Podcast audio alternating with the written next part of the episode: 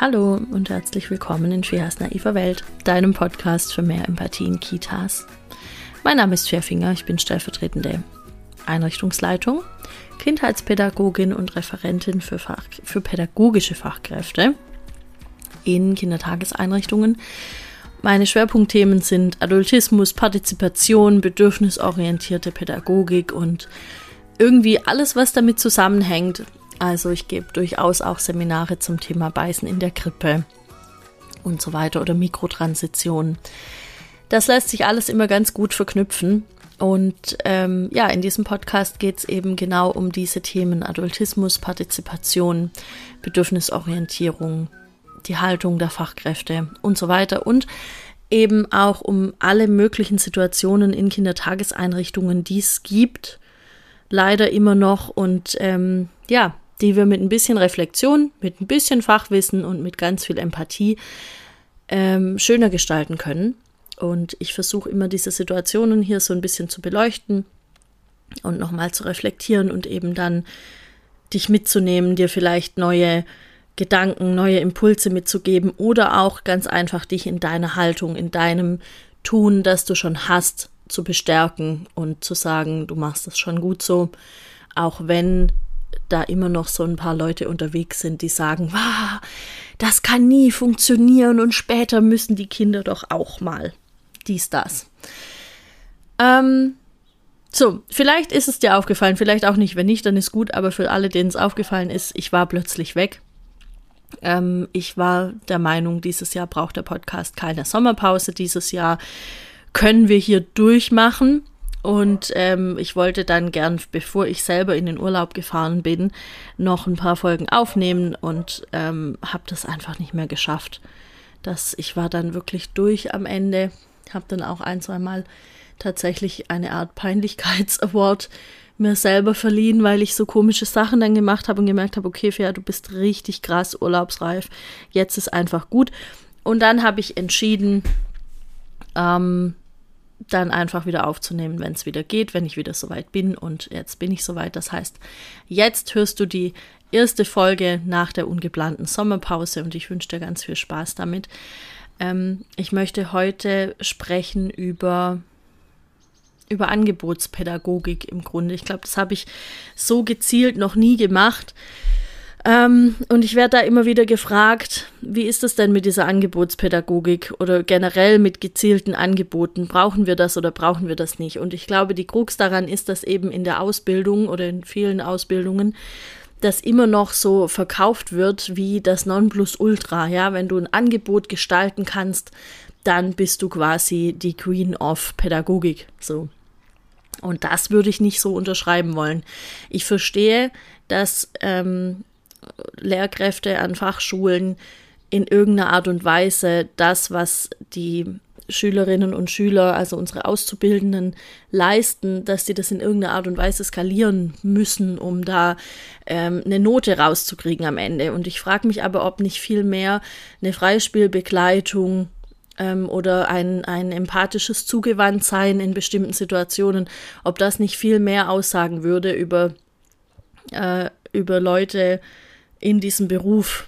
Also wenn man später mal drauf guckt, wenn man später evaluiert die Handlungen der Fachkräfte, dann wird da niemand mehr hinsitzen und minutiös ein Angebot ausarbeiten, ähm, sondern dann geht es immer um die Interaktion zwischen der Fachkraft und dem Kind und darum, wie hätte es dann besser laufen können. Und ich finde, der Fokus in der Ausbildung könnte viel mehr noch darauf gelegt werden. Das ist jetzt aber eigentlich nur so eine kleine persönliche Randinformation. das ist nur meine Meinung. Ähm so, und was wir dann nachher haben, sind eben so gezielte Angebote, wenn dann eine Fachkraft am Tisch sitzt und sagt, ich habe jetzt das und das zum Basteln vorbereitet oder äh, ich habe jetzt das und das für den Morgenkreis vorbereitet, das wäre in dem Fall eben auch ein gezieltes Angebot, weil der Morgenkreis ja oft auch eine Pflichtveranstaltung ist und nichts, wo Kinder freiwillig dazukommen können oder es auch lassen können. Das heißt, im Grunde ist auch ein Morgenkreis, ein, ein gezielt vorbereiteter Morgenkreis ist auch ein gezieltes Angebot. Ähm, so, und dann gibt es einen Haufen ungezielte Angebote, aber letztlich sind doch, ist doch alles eigentlich, was wir tun, ein Angebot. Also ähm, wenn ich Fahrzeuge zur Verfügung stelle, wenn ich den Raum in irgendeiner Form vorbereite, wenn ich vielleicht auch irgendwas zum Basteln vorbereite und das hinstelle und so weiter und einfach dabei bin. Das sind ja alles Angebote, aber das ist eben ein Angebot im Sinne von, ich biete es an und du kannst sagen, nee, danke. Das ist ja ein Unterschied zu ähm, einem Angebot im Sinne von, ich biete an und du musst mitmachen. Das ist ja dann kein Angebot, das ist eine Pflichtveranstaltung. Das heißt, da hängt es so ein bisschen im Namen. Und viele Menschen, wenn die von einer Angebotspädagogik sprechen oder von ähm, da und da ist die Zeit für Angebote, die sprechen eben davon oder haben für sich das so definiert, dass äh, ein Angebot eben was ist, an dem die Kinder teilnehmen müssen. So. Und ähm, das war für mich lange Zeit, also es ist wirklich schon jetzt, keine Ahnung, wie viele Jahre das her ist. Sieben, acht, neun, keine Ahnung, lange Zeit. Ähm, da war ich in einer Einrichtung, da wurde ich von der Leitung darauf angesprochen, ich soll doch mal mehr Angebote machen. Und ähm, da bin ich sofort hoch an die Decke und habe gesagt, nein, das mache ich nicht, ich setze mich nicht dahin, ich mache keine Pflichtveranstaltung. Und dann meinte sie, ah, okay, krass, du hast das anders definiert. Okay, langsam, langsam. Mir ging es darum, dass du vielleicht einfach nochmal den Raum überdenkst, ob der gerade für eure Gruppe so passt. Irgendwie sowas war es dann. Und dann dachte ich, ach so, Puh. aber dann sag halt nicht Angebot. Dann sag halt, du, mir ist das irgendwie aufgefallen, schau doch da nochmal drauf. Ja, das ist ja voll okay, wenn die Leitung das macht gar kein Thema. Ja, ich weiß nicht mehr, ob es wirklich um den Raum ging. Kann sein, es ging um was anderes. Aber das hat mir einfach gezeigt damals, dass Leute von Angebot sprechen können und unterschiedliche Dinge meinen können. Und deshalb fange ich das jetzt so ein bisschen von hinten an, hier aufzuzäumen, das ganze Pony. Ähm, weil ich das einmal kurz klar machen möchte. Wenn ich jetzt hier von Angebotspädagogik spreche, dann spreche ich von Pflichtveranstaltungen. Ähm, weil natürlich es wichtig ist, Kindern verschiedene Dinge anzubieten im Sinne von anbieten und du kannst ablehnen, weil ich ja auch nur so unter Umständen rausbekomme, was ist denn gerade dein Interesse, an was möchtest du denn gerade arbeiten. Ähm, ich kriege das auch raus über Beobachtung und manchmal ist es aber irgendwie schwierig, weil Kinder so sehr schnell switchen und viele, viele, viele Dinge machen und ähm, dann kann es auch helfen, ich verändere noch mal ein bisschen was im, im, äh, im Angebot, das in den Regalen liegt. Also im Spielzeugangebot. So, genau. Ähm, dieses ganze Ding mit der Pflichtveranstaltung, das kommt irgendwie daher, dass manchmal Fachkräfte immer noch denken, Kinder müssen eine bestimmte Fähigkeit zu einem bestimmten Zeitpunkt erlernen oder sie müssen sich mit einem bestimmten Thema zu einem bestimmten Zeitpunkt beschäftigen. Also zum Beispiel auch diese Jahresthemen. Ähm, oder wenn, also ihr wisst ja, ich bin in, manchmal in Facebook-Gruppen und ich lese das ein bisschen mit. Und dann gibt es halt wirklich jetzt seit Anfang August Nachfragen nach, was macht ihr denn übers Jahr für Themen? Also ja, wir wollen dann, dann und dann wollen wir ein Gefühle-Thema machen oder dann und dann machen wir Berufe oder dann und dann machen wir das und das. Und ähm, das ist alles, das ist für mich dieses gut gemeint ist nicht gut gemacht Thema. Also ich verstehe irgendwie, dass man sich schon mal informieren will über, was machen denn die anderen zu dem Thema. Das kann ich irgendwie jetzt noch nachvollziehen, dass einen das interessiert und dass, wenn man eine, eine ähm, Fachkraft ist, die da irgendwie einen, äh, die, den eigenen Sinn so ein bisschen drin sieht, solche Dinge zu gestalten, dass man dann nochmal danach fragt und sich da informiert und losgeht und so. Und ich will das auch gar nicht irgendwie kleiner reden, als es ist, weil ich halte das schon für äh, sehr, für, für ein sehr engagiertes Arbeiten meine Kritik geht eher dahin, dass wir ja noch gar nicht wissen können, Anfang August, ob die Kinder überhaupt im nächsten Jahr das Thema Berufe haben werden, ob überhaupt irgendein Kind sich im nächsten Jahr für Dinosaurier interessieren wird oder für das Wetter. Also Entschuldigung. Puh, naja gut, im Sinne von äh, Klimawandel und so, ja, okay. Aber also ich könnte mich nicht daran erinnern, dass ich aus diesen Dingen im Kindergarten irgendwas für mich mitgenommen habe, dass ich dann für immer verstanden habe, wie funktioniert das Wetter und wie bauen sich denn Wolken auf. Ganz ehrlich, das müsste ich jetzt auch noch mal nachlesen. Also vielleicht ist dieses ähm, Wissen vermitteln wollen, einfach komplett schon der falsche Ansatz. Und dafür gibt es einfach ja auch Belege. Also äh, NeurowissenschaftlerInnen haben ja schon von einer ganzen Weile herausgefunden, dass Lernen dann besser geht, wenn es mit Interesse, mit Spaß, vielleicht auch mit Stolz äh, einhergeht, ja, dass dann eben die neuronalen Stränge immer mehr und immer größer werden, wenn, wenn wir uns mit Themen beschäftigen, die uns wirklich interessieren, wo wir wirklich Spaß dran haben.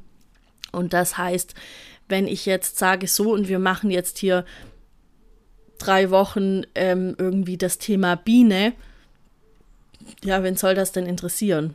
Also klar, wenn mich das jetzt gerade wirklich interessiert, es gibt so Kinder, die sind mega interessiert an Insekten und so weiter, aber dann eben vielleicht an Insekten im Gesamten und nicht an der Biene, dann, ähm, jetzt habe ich meinen Faden verloren vor lauter Insekten und Bienen. Worauf wollte ich denn jetzt raus?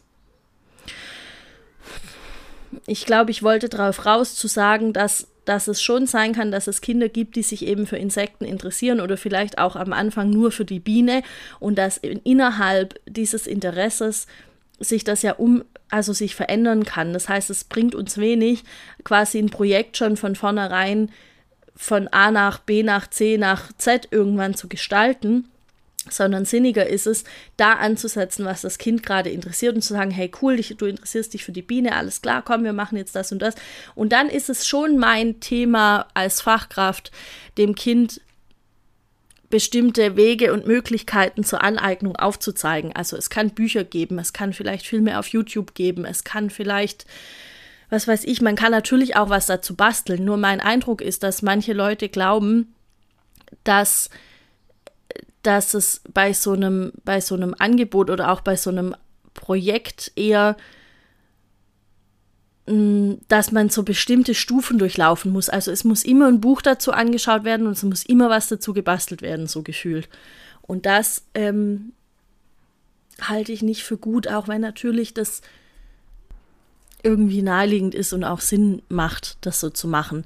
Ich finde, also ich will jetzt auch nicht sagen, oh Gott, guckt jetzt ja da kein Buch dazu an.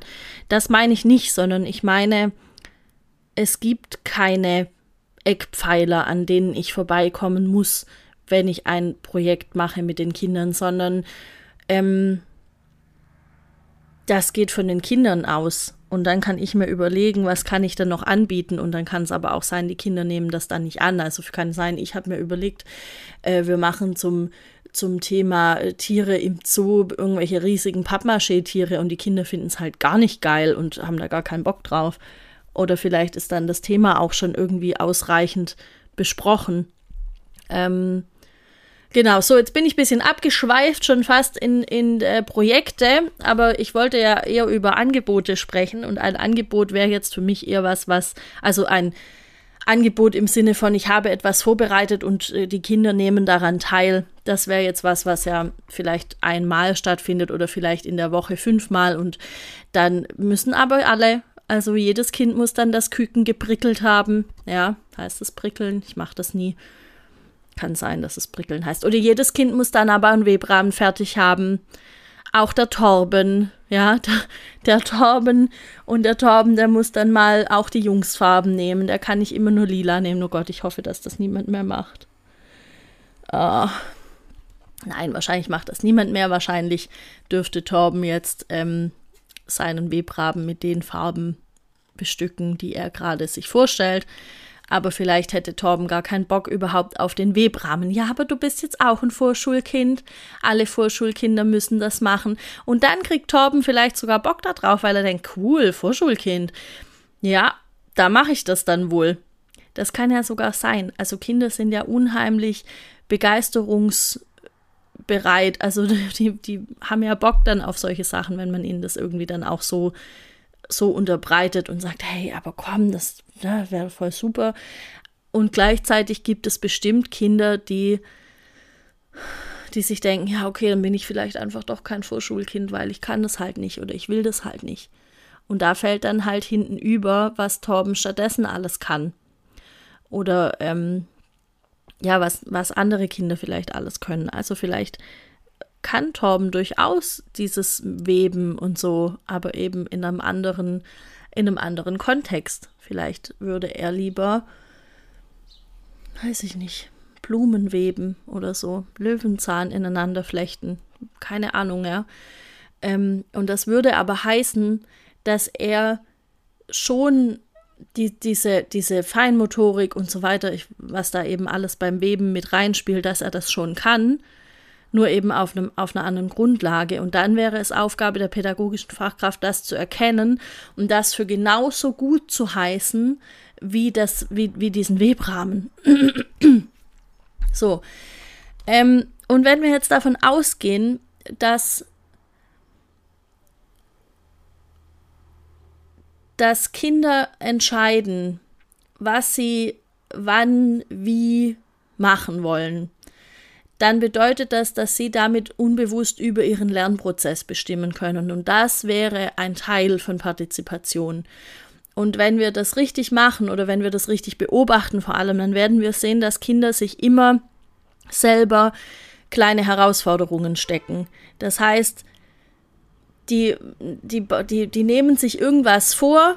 Zum Beispiel gibt es irgendwelche Holzlatten oder irgendwas und dann nehmen die sich vor, sie bauen da irgendwas draus. Irgendwas, was ganz weit in die Höhe geht und das soll aber auch stehen und so weiter. Und davor haben die vielleicht schon zwei Jahre andere Sachen gebaut oder mit anderen Sachen gebaut und kommen jetzt darauf, jetzt machen wir das mit diesen großen zwei Meter hohen Holzlatten.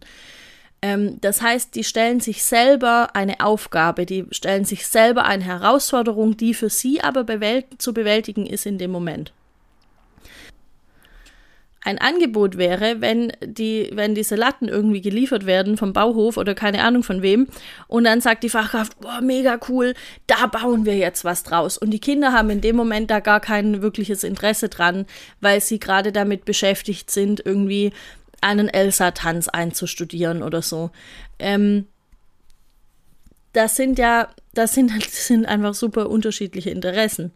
Und dann wäre das eben ein Angebot. Und dann könnte die Fachkraft noch sagen, nein, und ihr müsst jetzt alle da mitmachen, weil was weiß ich warum. Ähm, und die Kinder haben da aber gar kein Interesse dran. Witzigerweise gibt es solche Angebote verglichen mit Bastelangeboten sehr, sehr selten.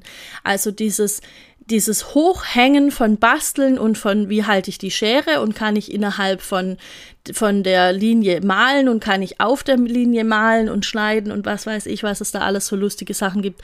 Das ist irgendwie ein Ding, das wird sehr, sehr hoch gehängt. Aber wenn die von sich aus einen sehr hohen äh, Turm bauen oder wenn sie von sich aus ähm, sich irgendein Projekt zur Freundschaft ausdenken oder so, das wird oft gar nicht mal bemerkt. Und das ist so, also zumindest glaube ich, dass es so ist, weil Fachkräfte manchmal eben, wie ich es vorhin schon gesagt habe, immer noch den Eindruck haben, dass die Kinder etwas Bestimmtes zu einer bestimmten Zeit können sollten und dann prüfen sie das ab in diesen Angeboten oder glauben, sie können das den Kindern in diesen Angeboten beibringen. Und wenn ich nur ausreichend diese Angebote mache, dann lernen die Kinder das, was sie lernen sollen und ich habe meinen Bildungsanspruch oder meinen Bildungsauftrag erfüllt. Und das ist ein Missverständnis, denke ich. Also ich hoffe, es ist einfach nur ein Missverständnis, weil dann können wir das ja relativ leicht aus der Welt schaffen. Weil die Sache ist ja, in einer Kindertageseinrichtung findet immer Bildung statt. Immer, immer, immer. Also schon die Art und Weise, wie ich den Kindern begegne oder wie ich vielleicht auch KollegInnen begegne, ist ja Bildung. Also Kinder lernen ja daraus auch schon unheimlich viel ähm, die Art und Weise, wie ich mit meiner Umwelt umgehe, also mit der, mit der Natur um mich herum, wie ich Tische decke, wie ich einfach so alltägliche Dinge ausführe, das alles können sich Kinder abschauen und daraus lernen die für ihr Leben tatsächlich. Und wenn ich sie das dann auch noch selber erproben lasse, wenn ich sie damit einbeziehe, ähm, wenn ich da wirklich partizipativ unterwegs bin und einfach sage, hey, wie, wie stellt ihr euch denn den Tag vor? Äh, was wollt ihr denn machen? Ähm, dann lernen die da draus. Und das ist dann, das ist Bildung und das ist der Bildungsauftrag, den wir haben. Wir haben nicht den Bildungsauftrag, den Kindern irgendwie Buchstaben beizubringen und irgendwelche Sachen. Und natürlich, ich weiß, es gibt dann Schulen, die sagen, ja, aber die müssen die Stifte so und so halten können. Und es gibt Eltern, die sagen, wir wollen, dass das Kind das und das so und so kann.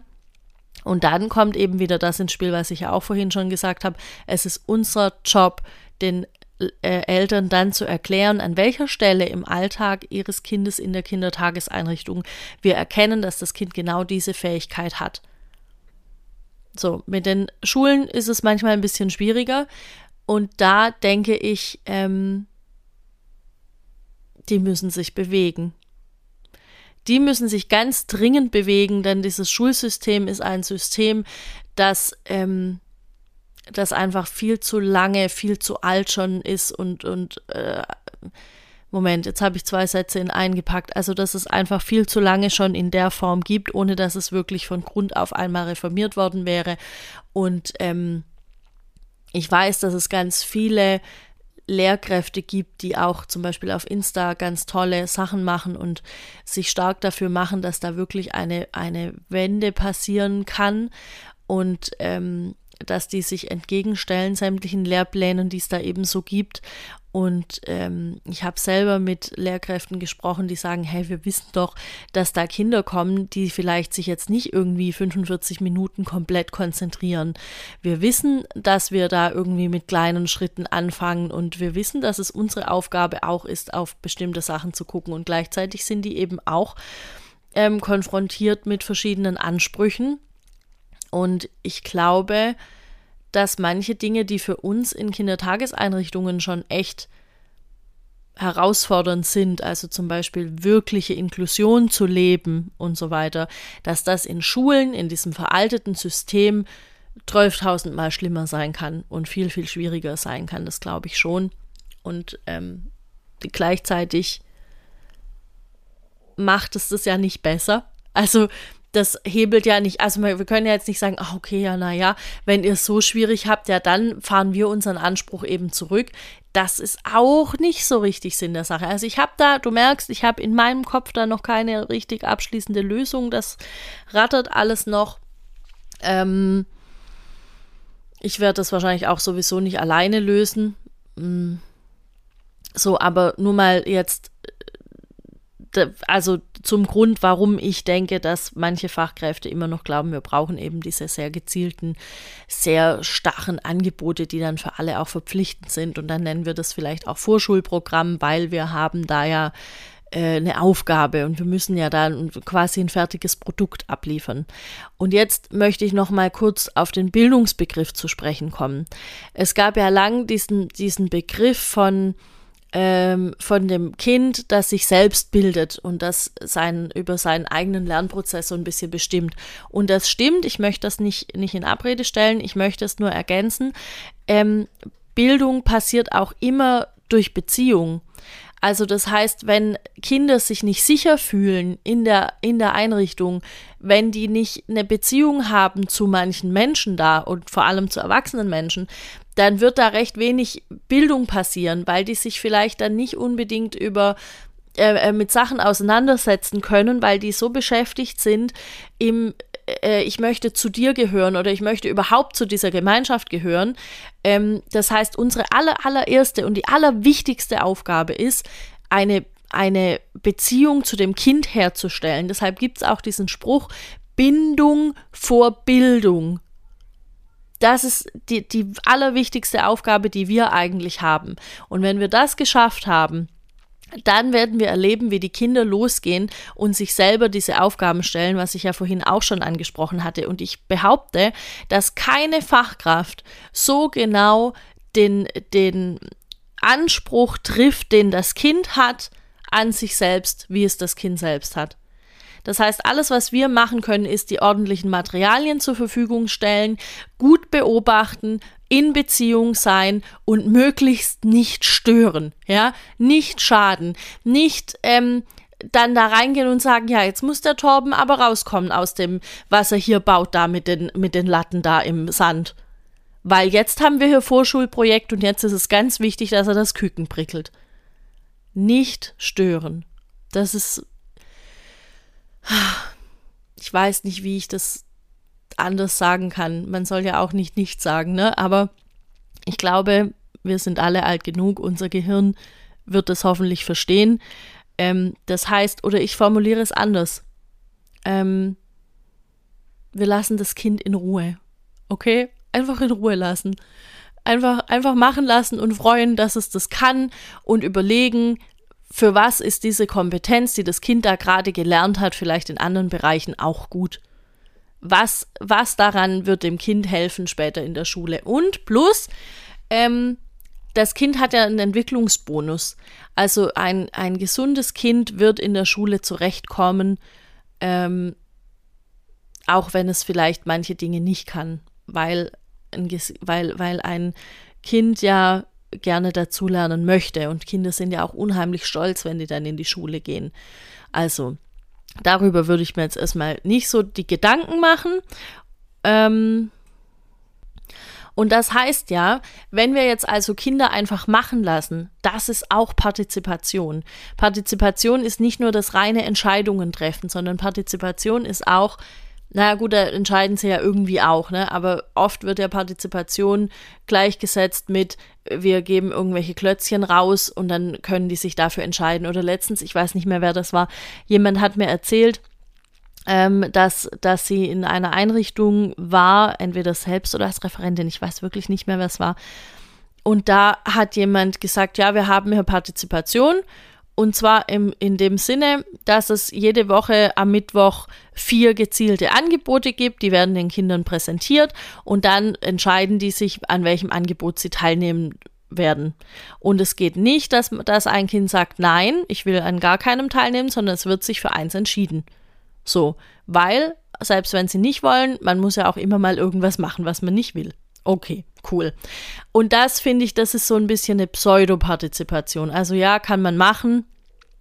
Ähm, müsste ich mir jetzt kurz einen Grund überlegen, warum ich das so machen wollen würde.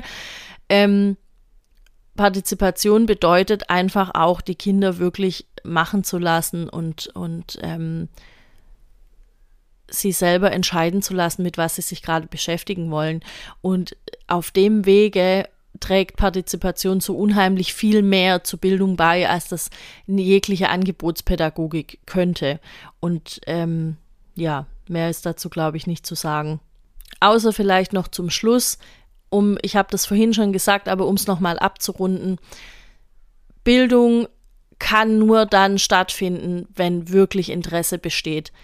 Und dieses Interesse haben Menschen dann, wenn sie sich mit Themen beschäftigen können, die sie die sie begeistern, wo sie gerade jetzt irgendwie wirklich Lust haben, sich damit zu befassen. Und dann lernen Menschen generell am meisten. Das bezieht sich jetzt nicht nur einfach auf Kinder. Ähm, man, man kann, vielleicht hast du selber für dich jetzt gerade auch irgendein Beispiel parat, wenn du so kurz drüber nachdenkst, wo du genau weißt, ja, also pff, wenn, wenn ich jetzt häkeln lernen sollte, oh, könnte man mich damit jagen, das wäre super elend, da hätte ich gar keine Lust dazu. Das, ich würde wahrscheinlich das alles nicht hinkriegen. Ich hätte auch schon keine Lust mehr, da irgendwie zu überlegen, welche Nadelstärke für welche Wolle. Ich hätte auch keine Lust mehr, irgendwelche Muster da zu überlegen und zu gucken, wie man das macht. Wahrscheinlich würde ich die ganze Zeit Fehler machen. Oh Gott, wenn ich nur dran denke, finde ich es schon richtig ermüdend. Ja, und dann ist es halt nicht ein Ding. Auf der anderen Seite kann es sein, ähm, wenn du dir überlegst, in deinem nächsten Urlaub willst du surfen lernen, dass du dann denkst, boah, geil, ich habe richtig Bock da drauf. Was brauche ich denn dafür? Braucht man da irgendwie ein spezielles Wachs für dieses Surfbrett? Ähm, was, was will ich denn überhaupt? Wie, wie groß muss denn das sein? Oh, dann werfe ich doch jetzt direkt mal die Internetsuchmaschine meines Vertrauens an und werde mich da schon mal damit befassen. Und wo kann ich das überhaupt lernen? Wo gibt es denn eine Surfschule? Dies, das. Ja, da ist ein ganz anderer Drive dahinter, wie wenn ich dir verordne, geh mal surfen lernen. Finde ich gerade wichtig für dich. Nee, du, nee, das finde ich schon. Ich fände schon gut, wenn du das könntest. Für was du es mal brauchst? Ah, für vieles. Ja? Aber vielleicht hast du irgendwelche Fähigkeiten, mal angenommen, Surfen wäre jetzt irgendwie was, was im Lehrplan steht, ja. Vielleicht hast du irgendwelche Fähigkeiten, die vergleichbar damit sind, wo ich dann wissen könnte, okay, die Fähigkeiten, die sie lernen würde über das Surfen, die kann sie aus was anderem auch lernen. So, ich weiß nicht, ob der Perspektivwechsel jetzt gelungen war. Ich hoffe, ich habe jetzt alles dazu gesagt. Mein, mein Ding ist wirklich, macht keine Pflichtveranstaltungen dann draus. Ich finde es super, wenn Sachen stattfinden in Kitas und noch superer finde ich, wenn die Kinder einfach frei spielen können und wenn das Spielmaterial so anregend gestaltet ist und wenn vielleicht auch kurzfristig eingegangen werden kann auf Beschäftigungswünsche der Kinder. Ja, wenn ihr ein Kind habt, das die ganze Zeit aufs Regal klettert und die soll nicht aufs Regal klettern, dann biete was anderes dafür an, wenn das in irgendeiner Form möglich ist. Zum Beispiel. Weil da ja offensichtlich ein Interesse bekundet wurde mit dem Hochklettern. Und dann überlegt ihr, was, für was ist das Klettern wichtig in dem Entwicklungsstand, wo das Kind jetzt gerade ist? Was lernt es da draus? Okay. Ich höre jetzt auf zu reden. Ich habe noch ähm, Oh, ich habe ungefähr noch 12.000 mega wichtige Sachen, die ich jetzt mit dir hier besprechen möchte. Ich fange mit dem ersten an.